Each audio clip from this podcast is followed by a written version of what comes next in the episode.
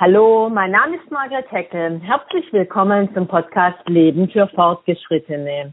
Heute darf ich Ihnen Heinz Frei vorstellen. Er ist Sozialunternehmer und hat eine Lösung, wenn Ihr Dorf oder Ihr Stadtteil keine Nahversorgung mehr hat. Wenn also der letzte Bäcker zugemacht hat, es den Metzger schon lange nicht mehr gibt und Sie sich für jede Briefmarke ins Auto setzen müssen.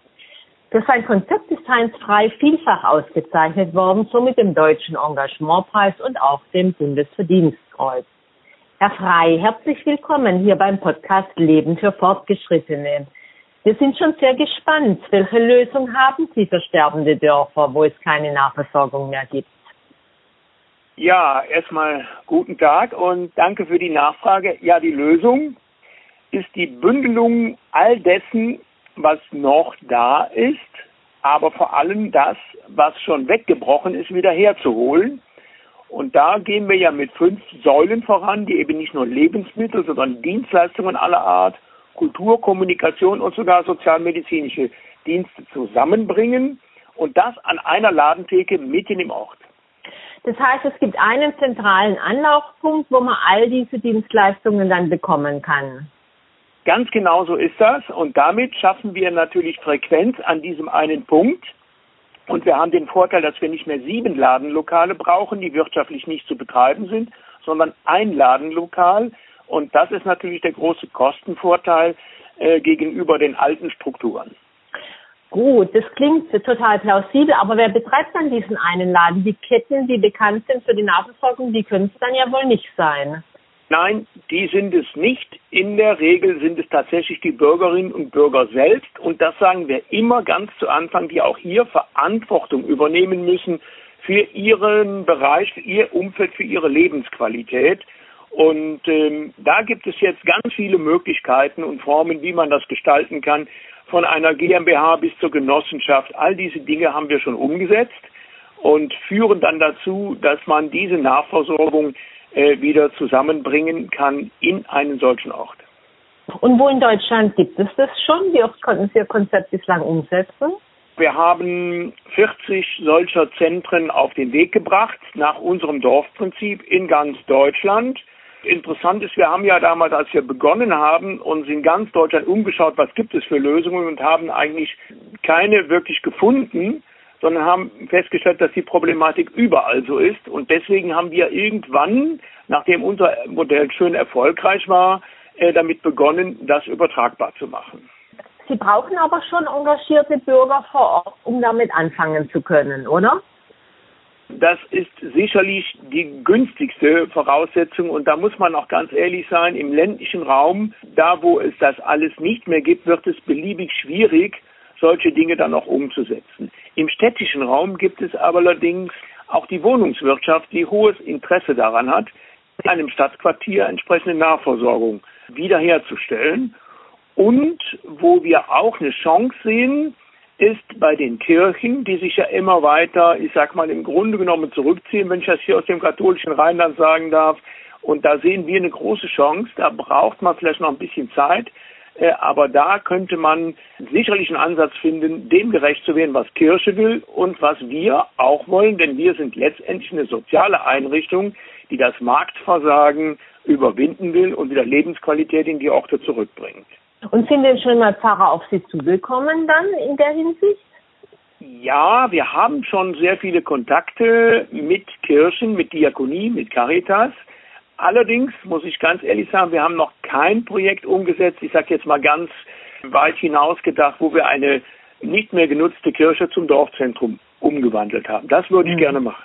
Aber es wäre eine außerordentlich charmante Idee. Zumal was anderes, als man kennt ja so ein paar Geschichten, wo Kirchen dann zu Wohnhäusern oder Kneipen oder Hotels umgewandelt werden. Aber zu Dorfläden, das wäre eine schöne Idee, in der Tat. Genau. Und damit würden wir dann gerade älteren Menschen die Möglichkeit geben, lebenslang in ihrer sozialen Umgebung leben zu können. Und das ist das, was sie wollen. Und das ist auch eine Sache, die uns wirklich so ein bisschen inspiriert, weil wir damit nicht nur dem, sage ich mal, Generationenproblem entgegenkommen, sondern weil wir damit auch dem Sozialstaat eine Menge Geld sparen. Und das geht sogar in Richtung Generationengerechtigkeit. Haben Sie es schon mal ausrechnen lassen, was das bringen würde, jeder Monat, in dem Menschen länger zu Hause leben können, statt dass sie in eine Pflegeeinrichtung umziehen müssen? Nein, haben wir noch nicht ausgerechnet.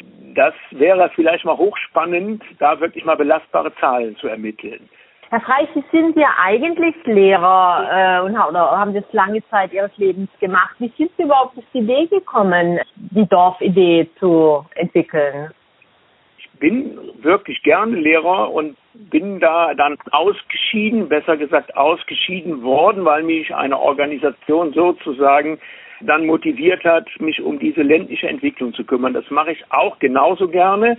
Und äh, auf die Idee gekommen bin ich, weil ich natürlich seit Kindheit auch schon sozial engagiert bin, genau wie meine Eltern. Die haben es uns beigebracht, genau wie ich das meinen Kindern heute beibringe. So funktioniert eben auch das Leben auf dem Lande, aber auch in der Stadt. Und genau in dieser Funktion bin ich dann natürlich in vielen Vereinen, in vielen Organisationen auch politisch tätig. Und da hatten wir natürlich irgendwann, das war 2002, das Problem, dass die letzte Einrichtung in unserem Ort geschlossen hat. Und dann habe ich, wie ich das immer tue, nicht gesagt, es reicht nicht, wenn wir klagen und reden, sondern wir müssen handeln.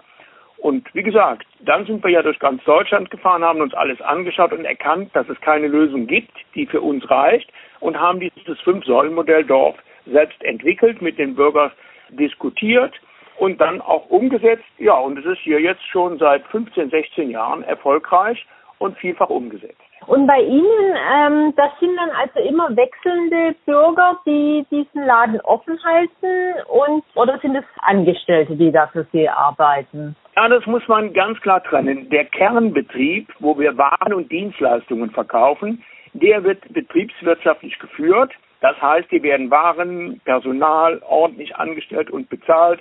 All das Miete gehört dazu.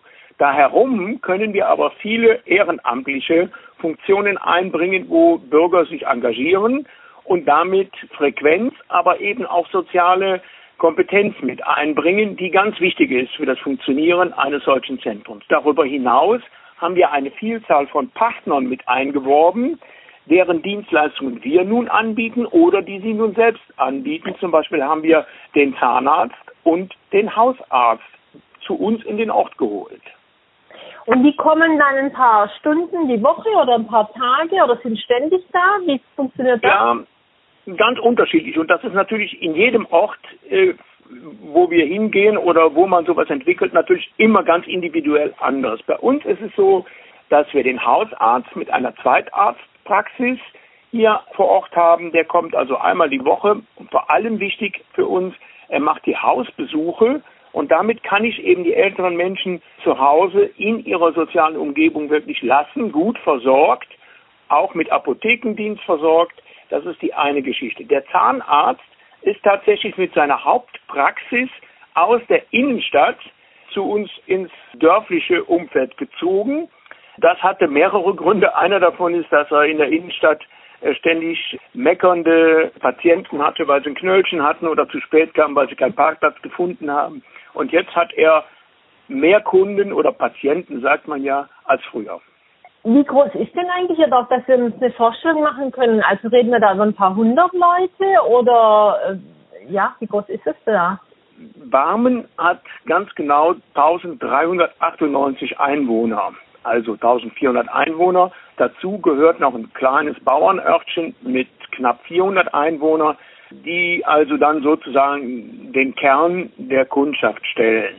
Das muss man vielleicht mal so sagen. Wir liegen aber hier, ich sag mal, im, im Bereich der Stadt Jülich ist ja bekannt wegen des Forschungszentrums, sodass wir also durchaus auch ein beliebtes Wohnörtchen sind für Professoren und Wissenschaftler der, des Forschungszentrums oder der Aachener Hochschule. Und die kommen dann auch zu Ihnen in Dorfladen und kaufen, weil ich meine, die sind ja dann ständig ohnehin mit dem Auto unterwegs. Die könnten ja an die größten Supermärkte an ihren Arbeitsorten fahren. Ja, das ist richtig. Da muss man auch wieder zweiteilen. Sie kommen, weil wir natürlich uns auch im Angebot von den Supermärkten ganz deutlich abheben. Bei uns steht die Qualität aus der Region an erster Stelle. Alles das, was wir aus der Region direkt beziehen können vom Metzger, vom Bäcker, und zwar vom echten Metzger, vom echten Bäcker, vom Landwirt, das wird bei uns angeboten, also regionale frische Produkte. Das ist der Punkt, warum eben gerade auch die genannte Klientel gerne zu uns kommt. Man muss mhm. aber umgekehrt auch sagen, in einem solchen kleinen Dorfzentrum kann man natürlich nicht 100 Prozent der Kaufkraft abschöpfen, die Menschen zur Verfügung haben für Nahrungs- und Genussmittel. Nein, die Wochenendeinkäufe, die Großeinkäufe, die werden nach wie vor gemacht. Das ist auch nicht weiter tragisch, das ist eigentlich völlig selbstverständlich. Wichtig ist aber, dass wir die Menschen zu uns ins Zentrum holen. Und da sind wir gerade noch dabei mit einem Online-System, mit einer online-basierten Pick-up-Station, genau die Lebensmittel dann bequem bereitzustellen, individuell kommissioniert für den Einzelkunden, sodass ich jetzt nicht mehr eine halbe Stunde durch den Supermarkt laufen muss, sondern eigentlich bequem abends, wenn die Kinder im Bett sind, bestellen kann und kann es am nächsten Tag bei uns im Dorfzentrum abholen. Das ist natürlich ein sehr schöner Zusatz, also eine sehr schöne Entwicklung und bringt uns auch jetzt zur Frage der Digitalisierung, weil Sie entwickeln die Dorfidee ja ständig weiter und sehen auch selber große Chancen in der Digitalisierung. Eins haben Sie jetzt ja schon genannt, dass man eben bequem zu Hause bestellt und dann den fertigen Warenkorb auch schon gepackt einfach nur abholen kann, statt selber einkaufen zu müssen. Was gibt es sonst noch? Was planen Sie und machen Sie hier schon? Für mich spielt die Digitalisierung eine ganz entscheidende Rolle, gerade für die Entwicklung auf dem oder im ländlichen Raum. Denn wenn ich es schaffe, Menschen dann auch ein, zwei Tage zu Hause arbeiten zu lassen, ich sag mal Homeoffice oder Coworking, ne, diese modernen Begriffe, dann sage ich mal, können die Umwelt entlasten, weil sie nicht mehr jeden Tag in Düsseldorf oder in Köln im Stau stehen auf der Rheinbrücke, jeden Tag zwei, drei Stunden, vier Stunden Zeit verlieren. Sie können diese Zeit dann nutzen für Familie, Beruf und was mir ganz wichtig ist, für Engagement im sozialen Bereich, im kulturellen Bereich, im sportlichen Bereich, aber auch im politischen Bereich. Und dahin will ich, und das ist das, was uns antreibt, diese Idee weiterzuentwickeln, denn das ist ja das, was wir eigentlich täglich machen. Denn Dorf ist nie fertig sondern immer ein Prozess, der sich neuen Dingen öffnet. Und da sind wir mit der Digitalisierung gut aufgestellt.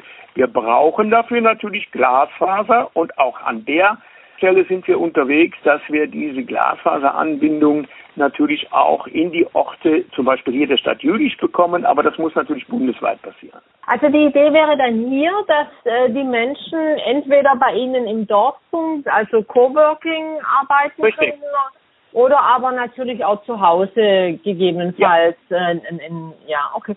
Das ist natürlich super spannend, weil das würde schon auch alles sehr entlasten. Sie haben ja schon gesagt, Mobilität und vor allem das Zeitbudget der Menschen.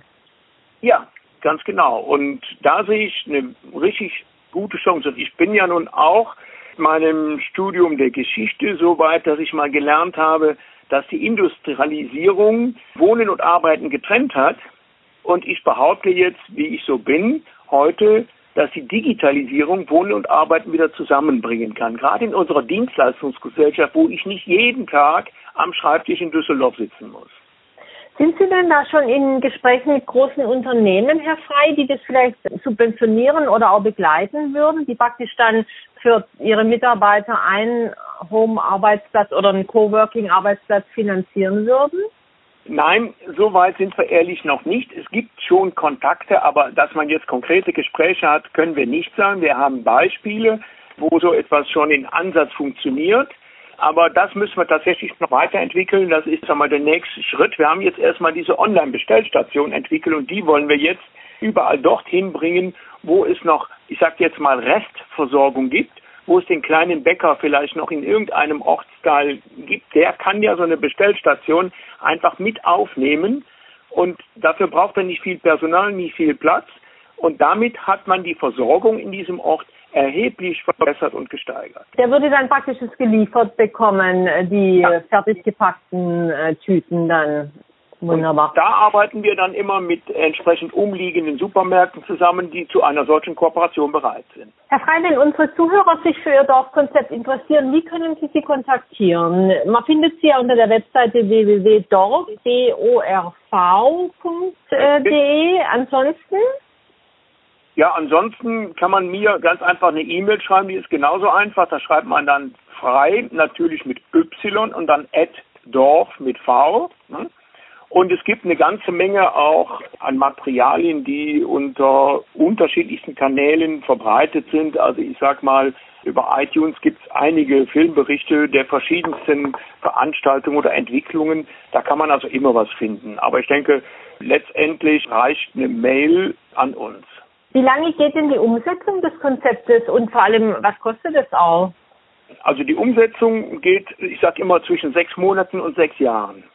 Okay. Das hängt, das hängt ja von vielen Faktoren ab, weil es ja überall individuell anders ist. Sechs Monate da, wo bestimmte Ladenlokale schon bereitstehen, die man nicht groß umbauen muss, wo auch jemand dabei ist, der es direkt finanziert. Das ist dann häufig in städtischen Bereichen so, wo die Wohnungswirtschaft vielleicht dahinter steht. Sechs Jahre da, wo man die Bürgerschaft wirklich mit einem langen Prozess, den wir dann auch begleiten, mitnehmen muss, überzeugen muss, die Politiker mit einholen muss, die Partner suchen muss, dann am Ende ein Grundstück sucht oder ein Gebäude, es umbauen, entwickeln oder gar neu baut. Und dann braucht es halt sechs Jahre. Haben wir alles schon erlebt, aber es entstehen da wunderschöne Dinge.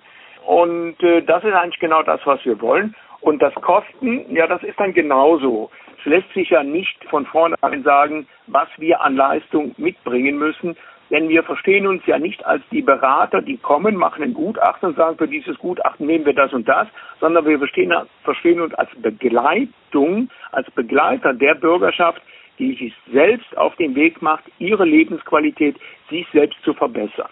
Und da gibt es natürlich ganz unterschiedliche Prozesse.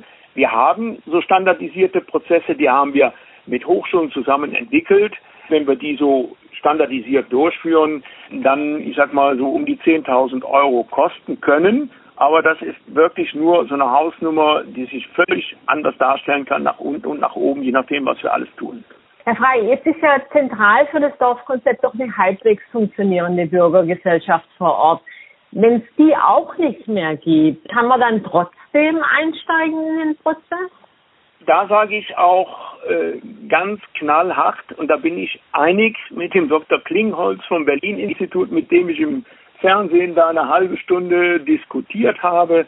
Es wird auch Dörfer geben, sage ich auch ganz ehrlich, die werden wir nicht retten können. Da muss man auch ganz offen sagen, es ist immer wichtig, dass man entweder Bürgerschaft, Kirche, Gemeinde, Stadt, Wohnungswirtschaft irgendwo findet, die mitmachen, die da als Antreiber dabei sind. Das alles nicht, dann macht es auch keinen Sinn. Also wir gehen auch hin und sagen zu dem einen oder anderen Bürger, der uns dann anruft oder wo wir uns die Ortschaft anschauen, es funktioniert hier nicht. Wobei dabei Folgendes zu beachten ist, es gibt Dörfer mit 500 Einwohnern, da funktioniert es. Und es gibt Dörfer mit über 2000 Einwohnern, da funktioniert es überhaupt nicht. Das hängt aber von der Struktur ab. Ich sage einfach mal Stichwort Schlafdorf, die man wissen muss und die man auch ergründen muss und dann auch ganz offen kommunizieren muss. Aber so 2000, ab 2000 gibt es doch meistens noch äh, äh, Einrichtungen im Ort, oder? Oder ist schon, gibt es auch schon da Dörfer, die keinen Supermarkt, keinen Tante-Emma-Laden mehr haben? Nee, da gibt es ganz viele, die, ganz, ganz also gerade unterhalb der Grenze von 3000 Einwohnern gibt es ganz viele Orte, die keine Supermarkt, keine äh, Einrichtungen, nichts mehr haben. Ja. Und äh, natürlich kann man da jetzt alle möglichen Einrichtungen hinbringen. Unsere ist ein Modell, was sicherlich tragfähig ist und eine gute Lösung darstellt, aber es hat eben bestimmte Voraussetzungen, wie wir ja eben schon gesagt haben. Man braucht Akteure vor Ort. Und wenn es die nicht gibt, funktioniert es auch in dem Dorf zwischen 2.000 und 3.000 Einwohnern nicht. Häufiger gibt es diese Akteure in kleineren Ortschaften, die dann bereit sind, da wirklich Energie und Eigenleistung, Ehrenamt mit dazu zu geben. Dann haben wir noch eine aktive Gemeinde, Stadtverwaltung oder Wohnungswirtschaft, Kirche und dann funktioniert es. Das ist der mhm. Unterschied. Aber eine wirklich äh, zukunftsweisende Idee, zumal wenn man sie dann eben koppelt mit der Digitalisierung und der Möglichkeit, dann zumindest einen Teil der Arbeit auch von zu Hause aus zu machen. Ja, ja, ja. Das ist also unbedingt unser Ziel. Also wir haben so zwei, drei solcher Kernsätze immer. Einmal möglichst lebenslang in der sozialen Umgebung leben können und dann eben auch möglichst oft zu Hause arbeiten zu können, weil das sind dann Grundvoraussetzungen für ein lebendiges Wohn- und Stadtquartier. Ne? Wunderbar, Herr Frei. Vielen herzlichen Dank. Ich habe immer drei Fragen zum Schluss, die ich meinen Gästen im Podcast ja. stelle. Und die erste ist das mit der netten Fee und dem Zauberstab. Wenn sie Ihnen einen Wunsch gewähren würde, was wäre es, was Sie sofort ändern würden, abschaffen oder neu einführen? Der Kernwunsch ist ganz einfach der Nahversorgerpfennig. Angelehnt an den Kohlepfennig, ich komme ja hier aus der Kohleregion, Braunkohle, Steinkohle, alles bekannt. Und damit sollte man im Grunde genommen bei den Großkonzernen des Lebensmittelbereiches ein klein wenig am Umsatz wegnehmen und dorthin steuern, wo man die ganzen Prozesse, die wir vorantreiben, fördern kann, damit eben bestimmte Strukturen nicht so wegbrechen und man die erhalten kann.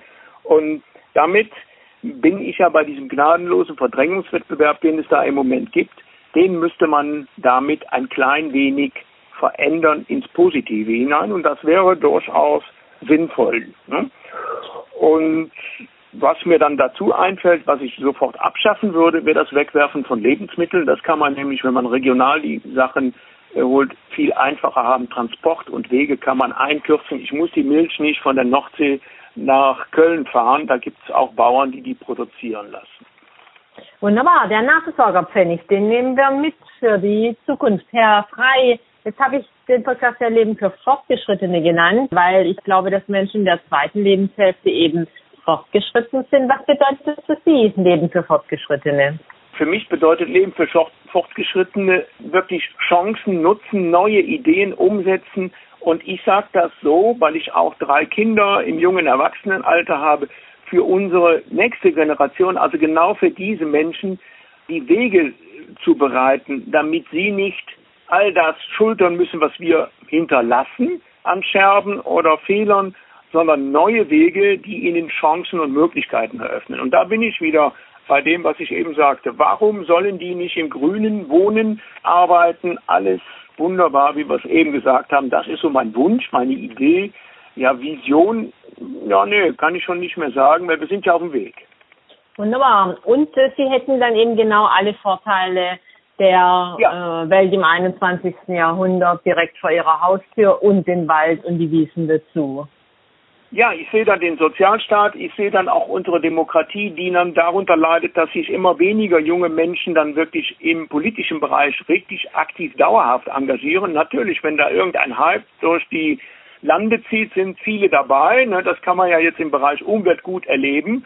Aber das alleine reicht ja nicht. Ich sehe auch den Sozialstaat, ich sehe auch die Kosten, die damit verbunden sind, mit denen wir unsere jungen Menschen belasten und das ist ja wieder Generationengerechtigkeit. Und da an der Stelle setze ich an und da kann ich mit dem, was wir da denken, ein ganzes Stück weit den jungen Menschen einen Weg bereiten. Jetzt sind wir schon fast bei der wöchentlichen Dosis Zuversicht, die unser Podcast den Zuhörern und Zuhörerinnen liefern soll. Eigentlich haben Sie die Frage schon beantwortet, aber dennoch Ihre wöchentliche Dosis Zuversicht für die Weihnachtswoche. Was können Sie in dieser Hinsicht empfehlen, Herr Frey? Da habe ich nur ein einziges Wort, anpacken. Anpacken, wunderbar. Lieber Herr Frey, vielen herzlichen Dank für dieses wirklich spannende und interessante Gespräch. Wer mehr über Dorf wissen möchte, findet alles auf der Webseite dorf.de, die ich natürlich auch in den Shownotes verlinke. Mein Name ist Margaret Heckel vom Podcast Leben für Fortgeschrittene. Ich hoffe, er hat Ihnen gefallen. Ich freue mich, wenn Sie nächste Woche wieder dabei sind beim Podcast Leben für Fortgeschrittene. Machen Sie es gut. Vielen Dank. Ihre Margaret Heckel.